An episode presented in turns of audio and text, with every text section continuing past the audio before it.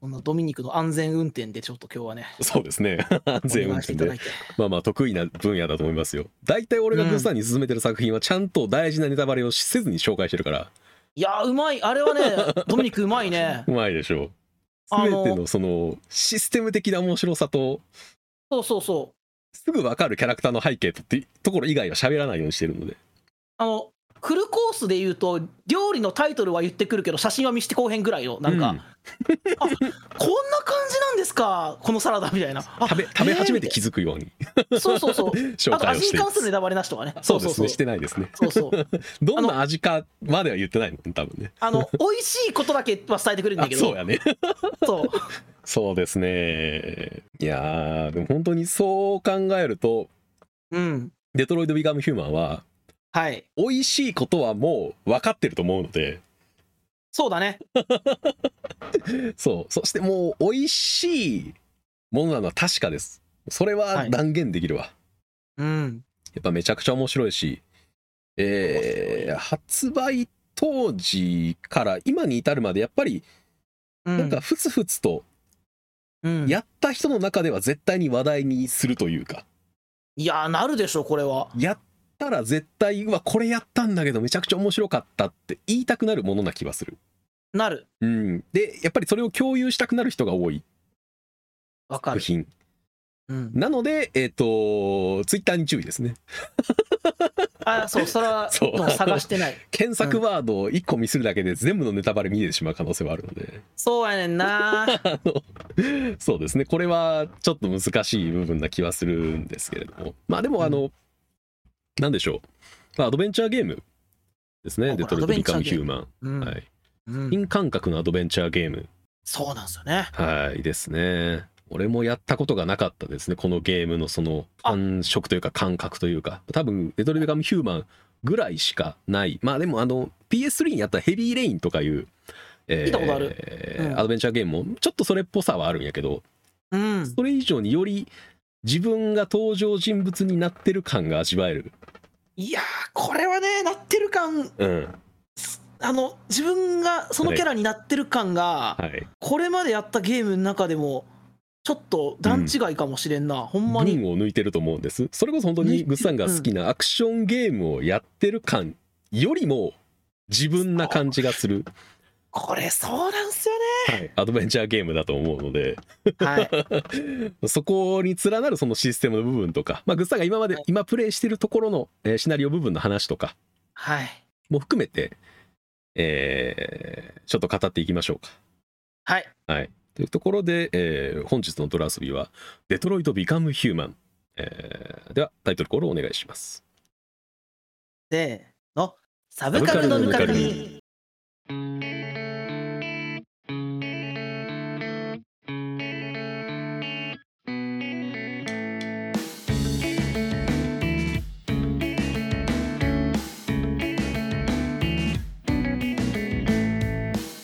第93回「デトロイト・ビカム・ヒューマン」あなたは多数派それとも少数派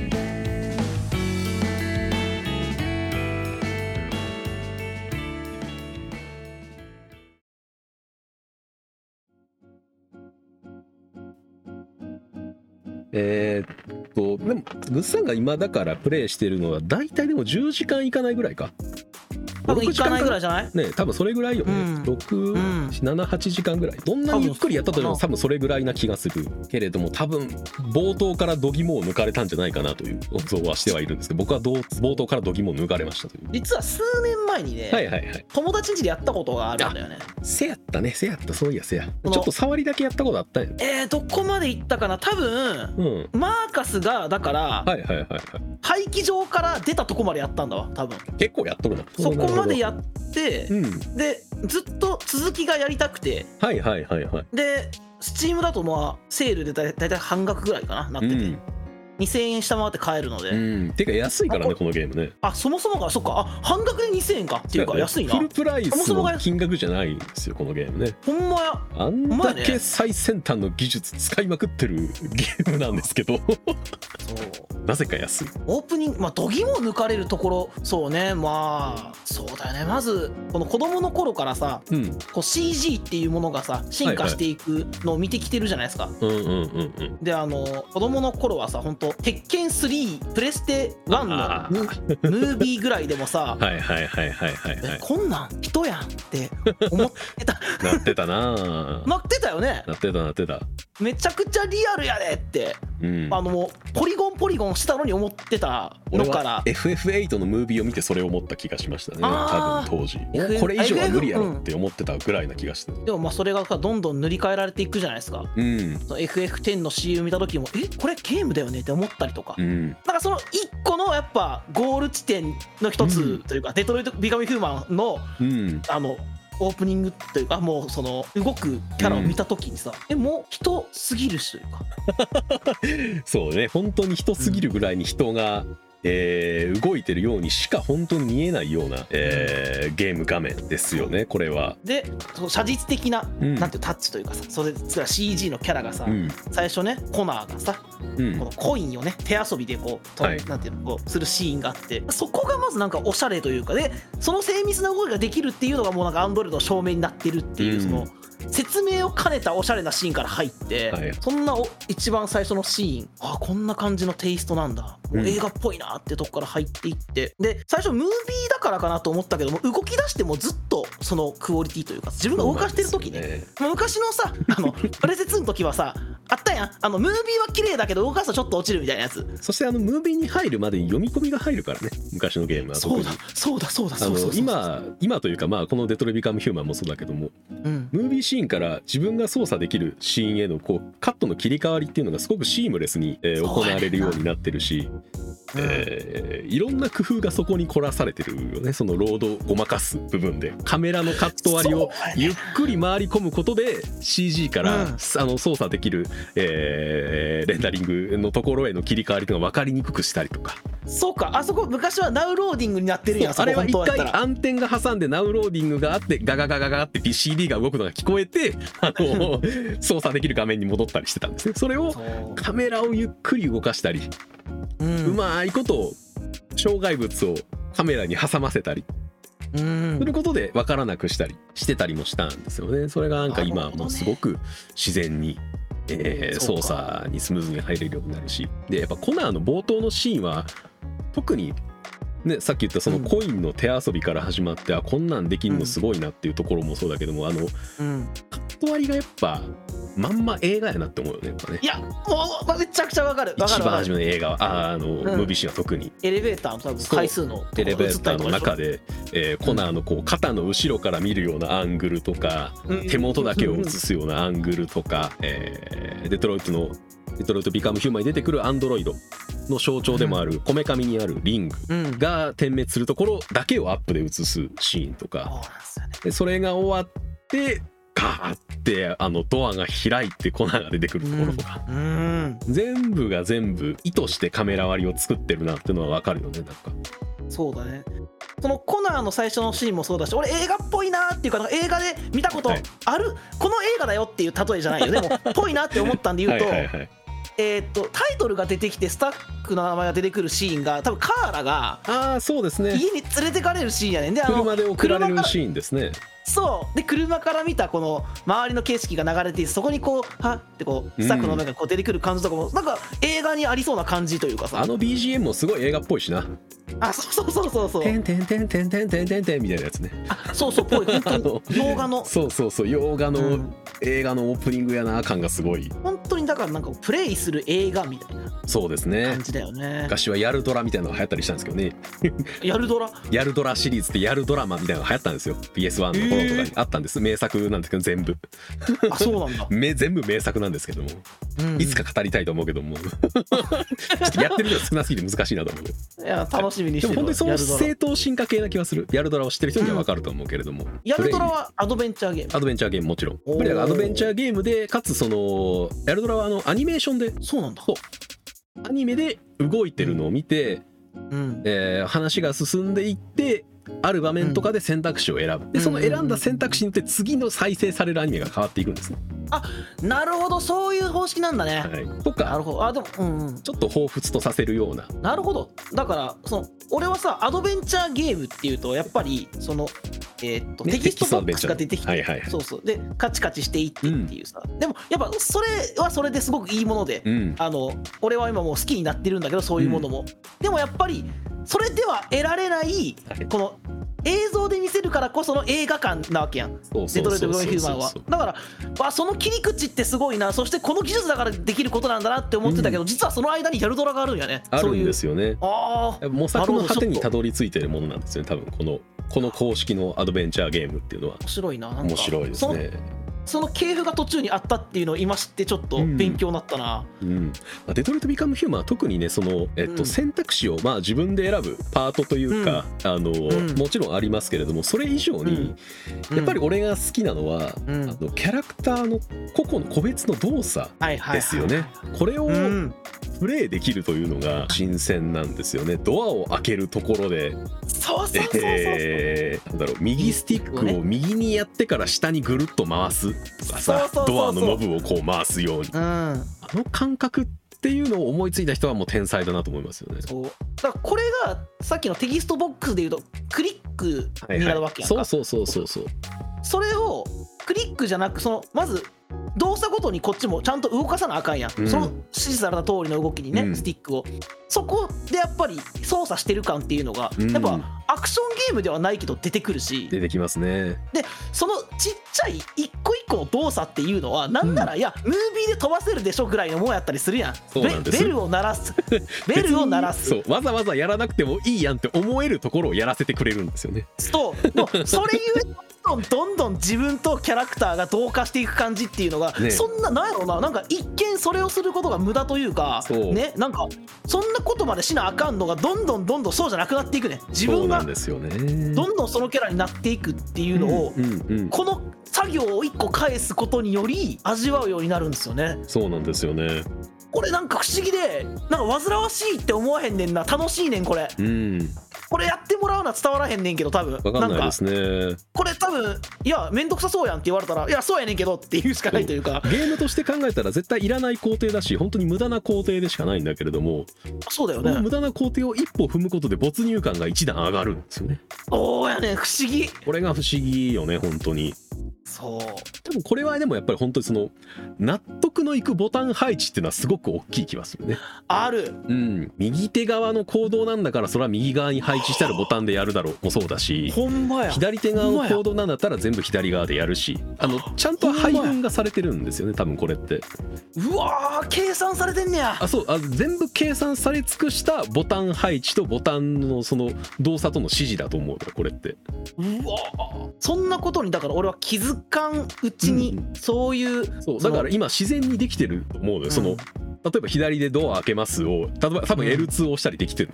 のしてるしてるしてるしてると思うねしそてれるしはてる自然にそこまでの過程であ右手でこの行動やってるから R2 を押すんだなっていうのを説明されてないけども画面の描写と自分の操作とが一致していく過程で学んでるから多分できると思うよなそれが、う俺意識すらしてなかったのに今うんそう多やっ分てせずにでもできるようになってんのよねこれはうわーすげえななんか、なんかそのここってすごいよねっていうところに気づかせないすごさじゃないそれって、あそうそうそそのうそうそうそう前ドミニクが多分ラジオの外じゃないからうん UI の話してたしてなかった、あなんかはいしてこたのしてた UI がすごいって思わせないことがすごいみたいなそう話してなそかうったっけそうなんかそういうもののそうそのな知らん間にそういうその作り手側の努力ってそういなうんのでをすよね努力と試行錯誤の結果生まれてるものだとそ思ううん多ですよ分何回も変えてると思うねそれ聞いたらね、でもそんなこと想像もしてないのよやってる時はそうしないようになってんのよね怖えでねゲーム UI の話も出たまあもちろん「デトロイト・ビカム・ヒューマン」は本当に登場人物に、つまりは本当に自分がなってるわけなのでそうユーザーインターフェースがないんですよねそう何を操作しましょう何をしましょうみたいなものが基本的にないんですよね、ないないんですよこれがやっぱり没入感をさらに際立たせてるし映画っぽさうんにつなげている部分ですよねでドラマチックに画面全部使えるしねそうやねん なこれもやっぱすごく絵作りとしては楽しいところなんでしょうね多分でこう没入感とうんそのお話ももちろん面白いんやけど、はいはいはいこのゲームとしてもねやっぱね面白いなって思うところ俺うんコナー編で、はいはいあの操作していくとさこのうんあの再現そう手がかりをまず見つけます最初そうにそうそうそうそうそうでその手がかりをもとに、えー、と誰がどう行動したかを頭の中で再現するんだよね。そうなんでですよね巻き戻して早送りしてその中でさらにこのうん、えー別の視点だったりとかっていう、まあこのサイコメトラー感自分がそうだったような感じこの そうですねそううんうんうん、うん、それをこう自分が実際であれはなんていうのかななんか自分アンドロイドになってるからできることやしさ、なんかそのこのゲームだからできる体験というかそのそれ楽しいのよあれやってんのが。そうですでねそのなんかそれを自分が事件を解決していってるって感じもあるしうん、あれはだからゲーム的うなんその面白さも含めて、えーうん面白い部分かつその「デトロイト・ビカム・ヒューマン」の中のアンドロイド、えーうまあ、事件を操作することになるのは基本的にはコナーなの でそうだね警察の補助として使われるアンドロイドがどれほど高性能なアンドロイドなのかが分かる描写でもあるやんかそれって。そうやうん、だって銃、えーじゃあ死体がここに置かれてるっていうのを見たタイミングで、うん立ってる人間がここに倒れるっていうことはどれだけの衝撃がどこから来てここに倒れるっていうのを自分のそのアンドロイドの脳内で演算処理できるから状況再現ができるわけなのねそうだそれができるぐらいには高性能なアンドロイドがうん人間に使われる場面にもう自然に投入されてるという世界っていうのがコナーの冒頭のそのプロローグで分かるようになってるのよねあれって。なるほど、うんそこねそう世界観の説明の仕方みたいのも、うんこの社会がどうなってるかっていう説明の仕方もさ、もちろんそういうね人が出てきたりすうるんデモを起こす人が出てきたりもするんだけど、はいはいはい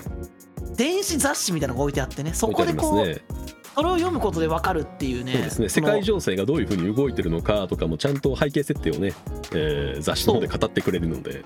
そうそのそのどれだけこれの世界が作り込まれてるかっていうのと、実際どうなってるかっていうのが結構分かりやすく分分かる、その雑誌以外にもうんそのつ最初コナーが出てきてそのそのコナーがすごく高性能で人に使われてるってことが分かるでしょ、うんで次にまあえっと、まあ、カーラが一回家に連れてかれて多分すぐマーカスの話一回なるみたいなはいは感いじじゃなかったっけ、でマーカスのを操作する場面になるとうんじゃあえっとデモをしてる人がいてねはいその職を失ったはいはい人たちがいるとで、ね雑誌を読むと失業率が30うん7とかどえらい数値になってそうそうそうそうそうで面白いのがまだこの3人の話は繋がってないように見えんねんけど、うんマーカスが襲われんねんデモしてる人たちに「はいはいはおいいおいアンドロイド様のどれだぜおい」っつってボコボコにされてんのを警察が止めてくれんのよね。はいで警察にそのデモを起こしてる人が何て言うかっていうと仕事を襲われてあう仕事を奪われてから怒んなよみたいなこと言うのよそう言いまもうすねコナーが出てきてるんだからうん奪われんの時間の問題じゃないのっていうところがつながってたりとか、いや、まあ、そうは言ってもうん仕事してる人もいるんじゃないのってなってマーカスのご主人様の話になるとはいはいマーカスのあのご主人様は画家でそうですね画家なんてさもうそれで生計立ってれる人なんてうんまあもちろん数えるほどしかいなくてで、うんマーカスがえーデモデモの人に襲われる場面には路上路上ミュージシャンもいんのよねはいそうで人間が歌ってる歌ですよみたいな多分看板がそうですねそう貼ってあるでももちろんそんな売れてるわけもなくだから、そういう芸術の方に行ったところで、はい本当に一握りの人が成功できないっていう状態だし、うんででも便利になった人いっぱいいるんでしょ、かと思いきやうん職を奪われた父親の娘であるアリスはカーラーが連れてかれた家は父親はドラッグ漬けになって職を失っててっていう。うんこの3つの話がつながってどういう社会になってるかっていうのが丁寧に最初から分かるっていうそうさですねアンドロイドのいる社会がどういう側面を持ってるのかっていうのを全員の視点から主人公各それぞれの視点から見てこういそうう危険性もあるこういう側面もあるこういう可能性もあるっていうのを見せてくれるそうそれのなんかバランスがすごくうまいよね立ち位置というか、うん主人公それぞれのそうなんですよ、うんこれがね今もうだから途中まで進んでいってで俺これ進める人によってというか進める人の性格、はいあと進める人がこの登場人物をどう解釈したかとかはいはいはいそれによって多分俺とは全然違うルートになってる人とかもいるやろうからなそうですねそこがやっぱり特にデトロイトは面白いところですよねあの、ん PA えっとペルソナ4かペルソナう4んゴールデンの Steam 版だとあのうんその日の行動、えーうん授業が終わった後に何をしたかっていうのを、うんあのネットワーク経由で見れるのよねあの他の人はこの日勉強してますよとか他の人はこの子とコミュ進めてますよみたいなのがあったあった大体吹き出しであなんかこんな感じが多いんだってのは見れるんだけどもデトロイトは特に1ルート、えーそうまあ見れるんだ各各キャラクターの1章が終わったらその章のエンディングというかオチにたどり着いたのが何パーセントで。そうこの過程をももちろん分岐がいっぱいある中で自分が通った分岐は何パーセントなのかっていうのが分かるようになってるっていうのはすごく今の時代にマッチしてる気がするね。あーあれそうそこ面白いねんななんか、うん当たり前みたいにうん、その通った過程が「えそう30何パーやった?」みたいなえ俺少数派ってなるよね。そうそうそうそうえ逆にじゃあこの場面気に受ける時ってみんなどうしたんっていうねうん、なんか他にあったんやろうなみたいなうんで逆にその心当たりがある時もあるからあ、はいはいはいあれがあったってことはあっちを使ってこの場面を切り抜けるって人もおったんやなきっとうんみたいな、そういうの他の人どうなってんのっていうのがこう確かに気になるとこも面白いよねそうですねそこはやっぱゲームとしてすごく面白いところですねこの面白いゲームあのシナリオ展開の幅って映画じゃ絶対持たせられない部分だしそうやねそう 他なのんメでデすィよアでは絶対にできない部分なのよねそうでこれを映画とした時にでこの社会がねうんいいのか悪いのかみたいな話になった時にさ、うんまあこれサイコパスの時とかいろんな映画の時に言うけど、人類がまだたどり着いてなさすぎて、はいはいはいそうです正ね解が出せないやんかはいはいだから多分映画にするとなんかまあそのそういうぼやっとした結論がどうなるかぼやっとさせる終わり方になるけど、これゲームだから、はいいろんなパターンでエンディングが作れるわけですよねそうですよだから例えば俺は最後までやってないから分かんないけど、うんコナーは人と歩んでいいくけどマーカスはうんアンドロイド側で革命を起こそうとするのかとか、うんそしてその革命はうまくいくのかとかで、うん3人とももう一回人間とうまくやれるっていうルートもあるのかもしれないとか、うんで途中のさはいあのチャートで自分のね通ったとこトゥルルルルって出てくるやんあ一章が終わるとでその分岐の多さからさどれだけこあはいのはい幅があるか選択肢に幅があってそれによってどれだけ、えーは話が変わっていくかっていうのはもう分かるわけですよね俺はそうねですねだから隠されたルートも見えるからねそうそれだけえーっとオチの種類何個がある本当に調べてないから分からんけど、どの話どういう話に行き着くのかってワクワクとそれはその自分の見たい話になったらいいなっていうこの希望とでも、ならないかもしれないなっていうそのちょっとした怖さと かそういうものとかねそうですね果たしてねそう今今その場面場面において自分が選んだ行動っていうのが、うんあのうん自分の倫理観に基づいてこのキャラクターだったらこうしていいだったり、こうしちゃダメだっていうところで選んだ選択肢っていうものが望んだ結末につながることになるかまだ誰もわからないここれがねれがやっぱり面白いところですよね。だからそう最初オオープニングのねうんあの女性が言うんですよこれはあなたの物語ですとはい、本当人生そのものなんですよ本当そうにでなすんねか。あな今た俺がが生取きってたるかし。そうこのと行動が俺が死ぬ時どう作用してくるか分からへんみたいな、うんでもうまさしく昨日あったんやけどプレイしててうん「戻りてー!」っていう時 ねありますね結構あのーだからあのえっ、とね難しいのが多分アドベンチャーゲームとしての完成度がめちゃくちゃ高いがゆえに、うんあのーゲームとしてのこの分岐を選ぶ選択難易度うんが高いのよ、高いうん、どっちが正解か本当にわからない選択肢しか出てこないしで選択肢がそもそも出てこない場面で分岐することもあるしそ自分が何をできたかで分岐することもあるからう、うん、そう何やをね何について調べられたかとかそどうそうそうそのう場所に行けたかとかそこまで見れてたかっていうところで変わったりするのでその選択肢誰にも提示されてない状態で、えー選ぶというかそうやな選んでいくことになるのででさらに選択肢大体の選択肢がそうなんだけど、うん時間制限があるのよこのゲーム、ね、ありますねそうだからさっき言ったセキストボックスは一回止めてじっくり悩めるのがいいみたいなところもある中はいはいはいましてや今回だからコナーへコナー編なんか事件を解決はいはいしたりとか、まあ、カーラもだから追われたりするからさ、はいはいはいみんなそれぞれハラハラする場面があってそうですねあのここは早く決断して動かなあかんって場面がいっぱい出てくるその中のとっさの判断、そうですとっさの判断ゆえはいあーまあとっさならこうするやろなって押したボタンの結果そういうオチになっちゃうんやったら戻るよって思うねんけ どその簡単タイにミはングで、ね でもそのタイミングでこのねオープニングの女性が言ってくんねん私の開発者は1回は戻らずにプレイしろって言ってますよってあ戻ろうとしたんやそしたらマジで したマジでした1あ回ー俺一回もしなかったからそのメッセージ出るって知らなかったわ知らんかったうん俺一回一回も戻らずに全部プレイするから絶対一周目は俺あのほんまあのこここはあまりにかわいそうやっていう理由 であのい一回戻ろうとしたんやけど、うん、あーいや嫌なっつったじゃんって言われたっていう感じだねそうそう知らなかったそんなん言われるんだなや優しく諭されてしまったから、じゃあ戻らんとこ って思った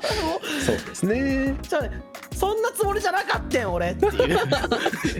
えそんなつもりじゃなかったっていうのはね多分そんなつもりじゃなかったっていうそのプレイヤーが抱いてる感情すらもうんこの世界のテーマに近いような気はするよねどちらかというとアンドロイドドを作った人も多分もしかしたらそんなつもりじゃなかったって思うかもしれない し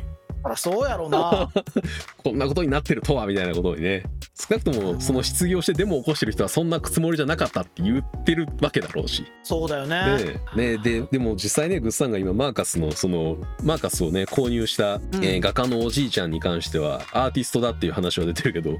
あのー現状ミッドジャーニーとか、えーこれそうなんすよね画家が今取って代わられようとしていますしついこの間アメリカかうんイギリスかであった品評会うんで実際にミッドジャーニー作の映画が、あ絵画がうん第1位を取りましたマジで、はい、品評会で1位を取ってでお、えーうんもちろんそのミッドジャーニーが AI あの、うん AI の画像生成ソフトが作った絵ですよっていうことは言わずにうん自分の名前で出品して、うんえー出展してその品評会で1位を取って1位を取った後にこれは AI がミッドジャーニーが描いたものですっていう明かした人がいたんですね。はいはいはいはいで、えーそれを聞いた、まあ、他のアーティストとかはこんなんクソだっていう話がいっぱい出てくるわけですよ。そりゃそうだよはねい、で、うんその出展した人がどう答えたかっていうとはい、今の芸術っていうものは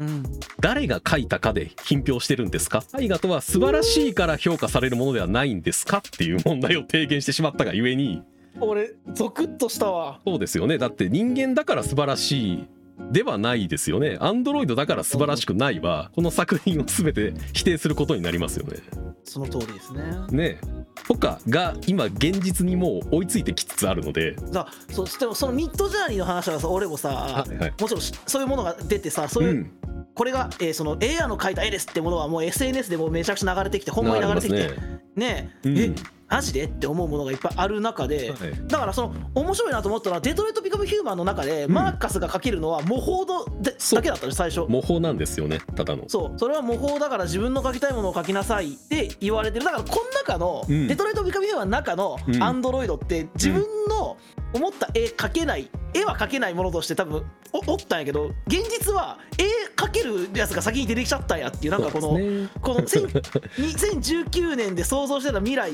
がこうんの3年後もうちょっと塗り替わる感じというそうかで、すねまあ厳密に言えばね0から1ではなくていっぱいの0.1を集めて1を作ってるから本当に0から生み出してる話ではないんですけれどもねあーただそそうのかそうなんだそう細かく区切られてる0.00001を集めて1にしてるのあの画像生成 AI あそうなんだそうネット上に散らばってる全てのイラストを学習して与えられたキーワードに基づいてその学習したイラストの部分を、えー参照して出力してるのよねあじゃあその模倣の応用の応用みたいなそ感うじそうそうもそうそう延長線上いなっんだぱいデータを集めてるからできることなのよこれって結局のところだからいっぱいいろんな人が書いたものがないとできないのよゼロから生み出してくれある AI ではないのね画像生成 AI って今基本的にあるものははそうそうそうだから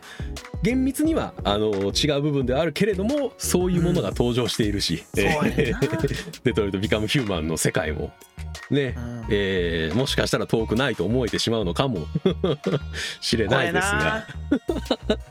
そうなんですよねこの社会なでも今 AI がさ、うんまあ現実世界にさっき言った通り AI がもうガンガン来てるやん進化が、はいしてますねで今現状俺の仕事ははいはい今俺のぐっさんのしてる仕事はうんまあ今2022の技術技術ではしばらくかかりそうやなって思ってああ高をくくってるんやけど俺はねあなるほどねただデトロイト・ビカム・ヒューマンの世界になると話は別なのよあ完な全るほにど取って代わられると あのあの秒で変わられるねマジでまあなでもまあこの世界のアンドロイドは特に高性能ですし、えーうんうんうんうん完全にシングラリティを超えてる AI っていうふうに演出はされてるのでそっかそっかそう特にねあの多分現代のその AI 技術のところを考えてもゼロから生み出せる AI っていうのはまず無理なので今現状そっかまだまあ俺が生きてる人は大丈夫か多もし分れない大丈夫だとは思うんですけど、ね、うんでもちょあの一言じゃねえなっていうふうにねうん思う思う部分だったのよね まあ SF 的にやっぱ面白いテーマですね本当にそうだねうん使い倒されてるテーマではありますけれどもあそれこそそ のえーっと映画のね AI とかねうん AI とかいろんなところで触れられてきてる作品っていうか本当にだから言ってしまえば見たことあるテーマなのよいやそうその通りそう機械が人間と同じように考えられちゃったらどうなるのかっていうそう見たことあるしこの答えは最終出ないよっていうのは分かった上でやってるはずなのに面白いっていうそうこれがやっぱだしゲームプレイのうんその感覚と結びついてるからなんだろうなとは思うよね。そしてやっぱ自分がさっきの細かいうん操作をしてうん自分と同化したもう愛着も湧いてくるわけですよ、はいはいはいキャラクターにでやっぱりその没入感あるからそのハラハラドキドキするシーンはうん映画よりもさらに強いわけですよ、うん本当にうんうんうんうんだからそれこそ例えばカーラがアリス連れて街から逃げる時に警察がもう周りにいるから隠れながら住む場面とかがあってさはいはいはいで危険度がねこうパーセンテージで出てきてみたいなその時とかやっぱうんうんうん映画で見る以上にハラハラドキドキするしとかう、んうん、でそのさっきのマーカスの、えーっとか会社に侵入するシーンもそうだしはいはコいナーの本当にこう命に関わるようなシーンも出てくるんやけど、そういうところもよりこうハラハラドキドキするし、っていううんその没入感があるキャラクターを操作してその時その時ちゃんと考えてうんその最後どうなるか見たくてしゃあないもんなやっぱり。気が気になるよねういやー本当にねあの自分の選んできた結果がそのままあのエンディングにん そつながっていくものでもあるのでうそうなんですよ。やっぱ一本の映画を自分で遊びながら作るアドベンチャーゲあーム、確かに。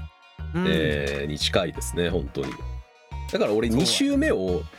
うん、やろうと思って結局やってないもんねなんか、あーなるほどう。ん、1周でなんかあ俺の「デトロイト・ビカム・ヒューマン」っていう映画はこうだったなで終わった感じがし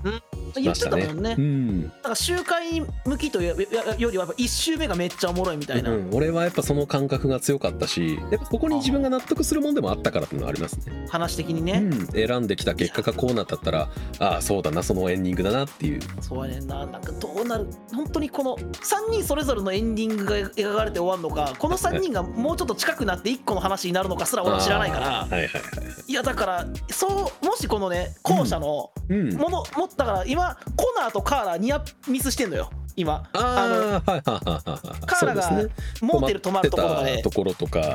あのうん場所が同じやもんねその四つ角になってるあの交差点のところとかそうそうでえーっとカーラが訪れたところにマーカスが後から行くところとかもあるし、はいはいはいはいっていうところだとやっぱこの3つの話がもっと絡んでいくってなった時にうん俺の中のコナーとマーカスは衝突すんねんなとかあのああそう確実にえーっと少なくともストーリーね冒頭のところとか、うんうん立ち位置を考えても明らかに体制側と反体制側のそうなんですよね、えー組織というか、えーポジションとして描かれてますしじいゃやあアンドロイド同士は対立するのかというそうだから話ですし、これはうまいことできてんのがやっぱりうん、人間クソだなって思うシーンめちゃくちゃ多いんやけどこあのゲームっ多いてですね多いですねでマーカス編特に多いやんか、うんほんまにあのジェリコのはいはいはい、はい、あのねえっと子供のアンドロイドじゃなかったかなあのひ車に引きずり回された言うてさででカーラ編ではさそのアンドロイドいじくり回すやつが出てきてさ、はい出てきますね人間クソだなと思うねんけどこの辺のハンクに関してはちょっと魅力的に描いたりするのよねやっぱりそうですねそうん人やっぱ間りっこのて捨てたもんじゃないなと思えるキャラクタうーだったりするしそうなんすよでやっぱりこ のその AI との絡みで言うと違うけどさ「タイタンフォール2」とかで人間と非人間のこの友情とか絡みみたいなものってはいはいはいいいよねっていう価値観もある中でそこにそうねグさんのその好みにこの辺は刺さってるよ ねそして そりゃそうやっぱそうなのよそのけ刑事ものではいはいはいはいちょっととこの武器なんかずそその自分で演出できるけどうんあのちょっと不器用なコナーとうんちょっとあのとあんな感じのハンクがさでうまいこと進めていくと友情コミュかな友情になったりとかしてうん関係性かな、うんなっていなんかこのハンクの言動ちょっと変わっていく感じとかうんっていう反面なんかこのこの2人のバディ感はどうかうまくいってほしいと思うけどだからマーカスの気持ちもわかるしっていう このいろんな気持ちが渦巻くのよねいや没入感があるからそのキャラクターに対してのその愛着と没入感が強くてそうですねそのでそっかで三者の立ち位置が違うから結構感情が動くそうですゲねームですね。どこにこう自分の感情を持っていくのかっていうところもすごく問われる作品な気がするよそうなんですね。よね誰に肩入れをするのかっていうところ、うんえー言ってしまえば本当に自分の選択肢ですごく間抜けな登場人物にして早々に退場させるみたいなこともやろうと思えばできそうな気がするやんか確かにやっぱりそうならないっていうのは多分それまでに描かれてるキャラクターを見てるからやっぱこいつにはこういうことさせたいなとか、わかるわかるあるある、えーこいつには多分コナーにはちゃんと事件解決してほしいなとかそいうふうにやっぱ思っちゃうっていうのはなんかプレイヤーのその民情に委ねられてる部分なんでしょううね。そうやねん なだからコナーに関しては本当にだから、えっとか完全にだからハン君との友情は上辺にしてはいはいはいアンドロイドを逃がすために行動することもできるやんか、はいはいはいは全い体的にそういうコナーにすることもできるしなできますね。俺はだからさっき言った好みの部分があるからで最初は俺もアンドロイド寄りのコナーにしようと思ってないけどいやどんどんハンクとのコナーが見たくなっていってはいはいはいはい。そうやっぱりこのコンビはなんかうまくいってなんかコナーは人と歩んでいってほしいなみたいなことを思いながらうん。カーラは今女の子アリスと一緒にいるけど、うんそもそもカーラの機能ってそうねそのなんていうの子守というかその家事とかあーはいはいそっからも脱却した時このアリスとそれでも一緒にいることを選ぶそ本当に自分の意思が出てきた時カーラはどうするのっていうのもあるし、ねそうですね俺はでもアリスといるカーラが好きだからやっぱりアリスのことは大事にしてほしいなっていう選択を選んでいったりするんだけどうん。そうじゃな別にだから途中一緒にいるって約束をしないとかうん。添い寝しないとかうん。全然あの困るところをね空き家とか車の中とかにしてってこともできたしねうん。本当にその好きなキャラクターを作っていけるってところもあるよなそうそうですね。細かいところで。で、ちゃんとその好きなキャラクターを作る、えー上で必要な、えーこういうところでこう選択するっていう、いわゆる本当にその思考性の部分を演出できる選択肢を委ねてくれるので、そうなんですよそこがよくできてますよね例えばこの選択肢でこっちに聞かれなかったらなんかあんまり話大きく動かなかっただろうなみたいな選択肢もいっぱいあるああ中でちゃんと確か話が動く選択肢を委ねてくれるので、にああそうそうそううそう、ん、そこの塩梅とかもすごくアドベンチャーゲームとしてよくできてる気がするねやりたやりたい 続冷めきがてた続きがやりたいそうどんどんどんどん気になってくるよねやっあぱあそうだと思いますね本当にいや本当にで、ねうんえーずっとやってた気がする俺もいやーこ発れ売止当まら初へんと思うわ、んうんとりあえず霧のつくとこまでってやろうとすると主人公切り替わるから全然切りつかねえでやんのって思って止まらへんなこれおいいつ終わらせたらいいんだ俺はって思いながらずっとやってた覚えがあるもんなんか そうこれでもこれよくできててちょうどいいとこで切り替わんねんなそう話がいやあー一区切りついたと思ったらあーお前そういやめっちゃ大変な時やったなみたいな感じでこうそうやね 切り替わったりしてこれこの長さと切り方絶妙やわ、そういえばそう考えたらあんそのね本当に小区切りの塩梅が絶妙ですよね選択がどんどん負担になりそうなぐらいのタイミングでパンって切り替わってそうやね別の脳みそに切り替わるから次の選択肢がそんなに苦痛じゃなくなっていくしで違う味の話になるしなそうそうそうテイストがねやっぱ変わるからそう味わいが変わっていくのでそうまさしくそれやねん俺今この辺でだから、えっと風俗編終わって一区切りついた、風俗編って言い方おかしいけどまあい いやどうぞはい風俗事件の動画終わって、はいはいはいめちゃくちゃ一区切りついてんねんけど次カーラ編やねんカーラはもう今大変やねんからそ の仲間増えこれから国境を手助けしてもらえるどうなんのっていうところはいはいはいに今変わっていくとこだからうんまあさすがに寝ようと思ってなあ の、ね止められたけどこれはねえそう絶妙やねんなこっからどうなんねんそうやなこのキリがいいなと思ってもその次のシーンが映った瞬間そっからどうなるのかめちゃくちゃ気になるのよね毎回毎回ねえこれは難しいですよねこれそっかこれセールで2000円か安いなほんまに安いわ2000円であの映画1本見てるのと同じなんですけれどもそうやな映画よりあのあれやから なあの楽しんでる長さより長いし長いしねやっぱり能動的にコントローラーでキャラクターを操作できるってのはやっぱゲームの特権なのでそそれを本当に最大限味合わせてくれるものでもありますしあのあと本当にこれは技術的な話なんで興味ない人あんま興味ないかもしれないけどどうやっおうなてんだい撮ってるのかとかおうこんだけの分岐全部ちゃんと演技してるんですよね。うほんまやわわってあのわかり本当に分かりやすい話で言えば。であのこれこの「デトロイト・ビカム・ヒューマン」ってうんあのコナーとカーラとマーカス、えーまあ、他の登場人物もそうなんですけどもうん全員あの元というかちゃんと俳優さんの顔を元にモデリングされてるんですね。ああそうなんかそれは今知ったよでうんモーションキャプチャーってあのこう丸のねついたあの黒いスーツ着て、えーあの動きをこうスキャンするやつやそうそう撮ったりする印象があると思うけど「デトロイト・ビカム・ヒューマン」のモーションキャプチャーってうん顔面に40個ぐらいその丸がついてる状態でやってんのよだからゲーム上のマーカスコナーカーラの表情って役者さんの顔なんですまんままんまなんや 基本的には表情のデータも取ってるんですうわうわそれを反映してるんですじゃあコナーの人めっちゃ演技うまいやんけめっちゃうまいやよばそれ聞いてはい初めて分かった、い、やコナーってさ、うんこの3人の中で一番表情が動きにくいキャラクターでそうでですね動く時すっごいいい時に動くわけ動きますねそこのでそこでこう気持ちが動いたことがやっぱ伝わるやんか、うんなんかでそういうシーンでコナーのこと好きになったりしてんねんけど、うんあめっちゃうまいコナーの人、もちろんそのゲーム画面にね落とし込む過程で指示はいじられてるとは思うけれどもうんベースはあの役者さんの演技を、えーそのままトレースして指示モデルに起こしてやってるので表情だったりえー目線だったりっていうのは生かすようにはされてますねこれはメイキングで見ましたけどいやーすだからあの選択肢の数分だけ全員みんな取ってんのちゃんと役者さんがそっか俺その全部撮ってるってあセリフセリフねって思ったけどん顔も全部か動き動き全てのシーン恐ろしい労力かかってるんですよねこのゲームそうやなだって映画やったら一つのシーンで終わりなところを、んはいご多分5とかもっとかなめっちゃ撮らなあかんじゃん、プロローグのそのコナーが人質を助けるシーンだけでエンディングは 6, 6パターンあるので多分確かえ6ー、そうなんや67パターンあるはずなのでうわーそれに向かうまでの演技、えー場面の転換、えーパターン全部やられてるはずですねそっかそんなものがこんな安くできちゃっていいんやっていうかそうだから俺すごいびっくりしたのでねこんだけなんで安いんやろうなっていうのはずっと気にはなってるんですけれどそうやな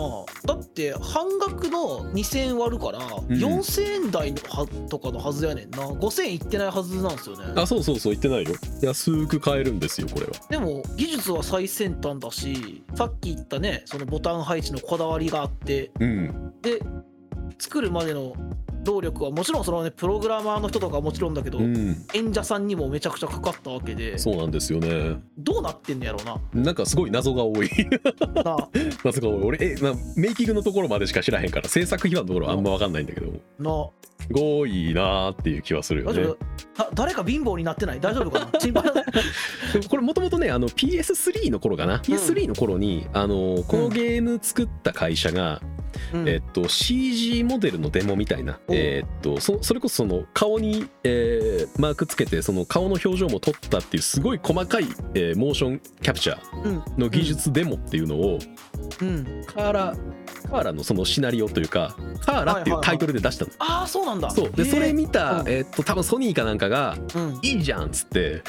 おう多 分金出出資かなんかしてるんだよね確かね確か出資はしてないのか分かんないけどそれからなんか話が広がっていてデトロイトになってるはずやからカーラってカーラあかでらそっか広がってででプレステで出るもんなあそうそうそうプレス4で出てるっていうのはなんかそれがあったりしたらしいからやっぱなんかパッと見でもすごいなって思える技術が使われてるっていうのはもちろんなんだと思う映画っぽさプラス没入感かうんうんそうやな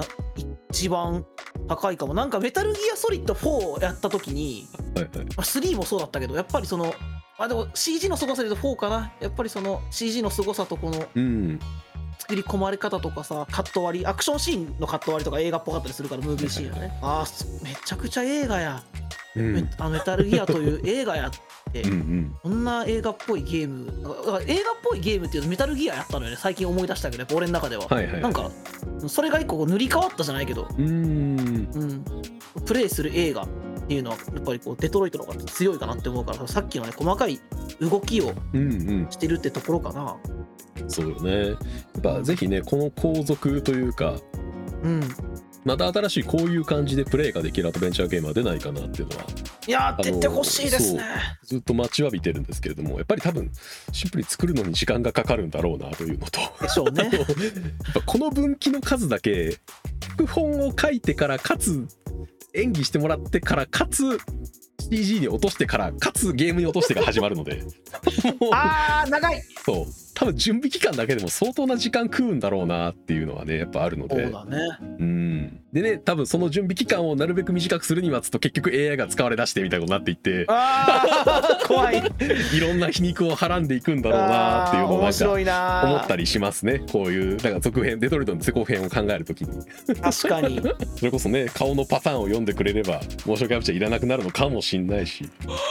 お前ね。役者がやる意味とはになっちゃうねうわー、そうやなー。 CG で人間っぽさが出てて映画っぽくなるんだったら別に人間の役者いらなくねとかなっちゃったらねうもう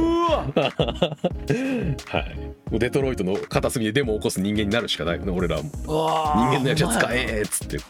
そうですね。ほんまにそうなるかもしれんな。なあ空恐ろしい今の話ですね今のモーションキャプチャーの技術の話が笑い話になってるかもしれんもんな。そうそんなことしてたんや。人間にわざわざつけてたんだへっへーってなるかもしれないしね、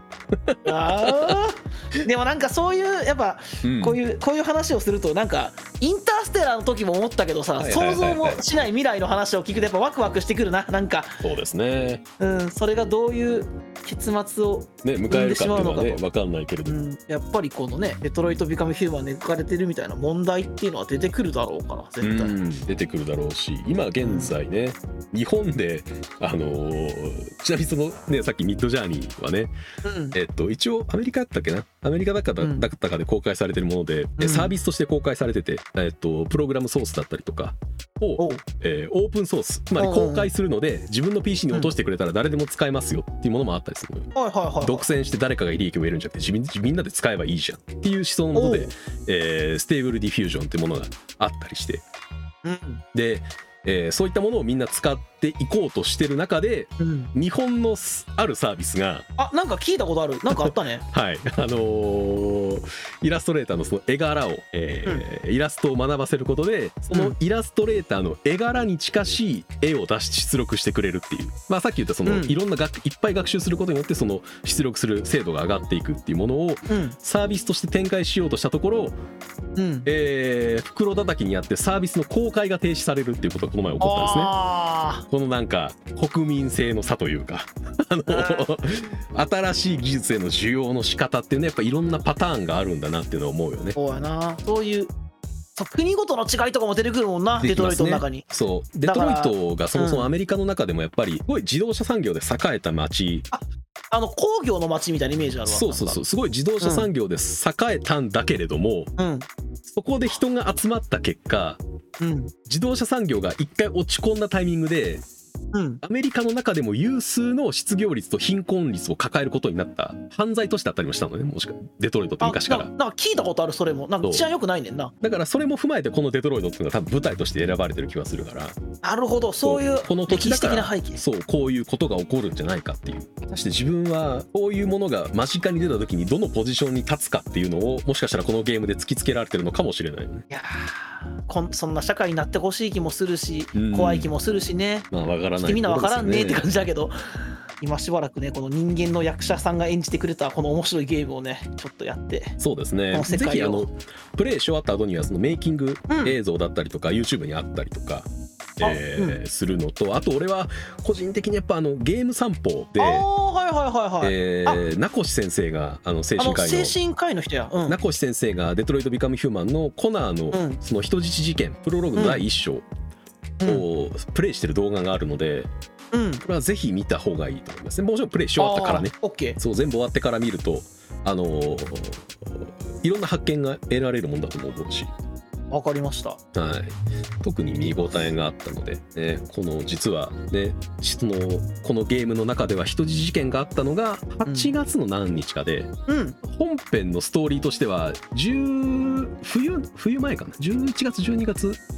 のうんうん1週間いかないぐらいの話なのねああそうなんだうんうんすごくこの短い間でどれぐらいのこの動きっていうのがこの世界の中で行われるのかっていうところも見応えがあると思うのでうん、 3日ぐらいしか多分ねグサのデトロイトの中では進んでないと思うから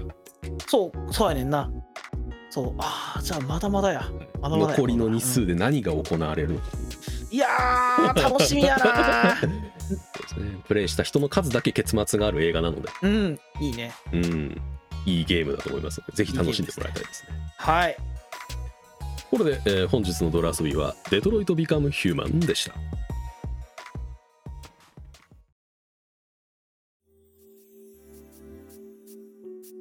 いやーなんかうん、こういうところが面白いそのね、うんうん CG がこうとかその話が面白いとかいろいろ喋ったけどそはいのはい最初最初の方に言ったうんあとボタン配置とかの部分かなそのうんスティックの動かし方とかっていうその俺が俺でも分かる凄さまあもちろんあんねんけ なるどほどなるほど俺でも俺が分からない凄さの部分もいっぱいあってっていあーうそのやってる途中うんそうの想像してないような技術の部分とか、うんあと物語の中に入るから入り込むからこそあんまり裏のうんこととか考えてなかったのよなんか今回、あはいはいはいまあわかる没入感すごく得られるしねそうそうその作り手の人の意図がどうこうとかさ、なんか、ううん映画見てると考えてしまう時あんねんけどなんか今回なくてそれが、うんだからうんうんドミニクに言われてあそりゃその分演技しなあかんかと かそうよね大変よねこれはね大変そういろんな人が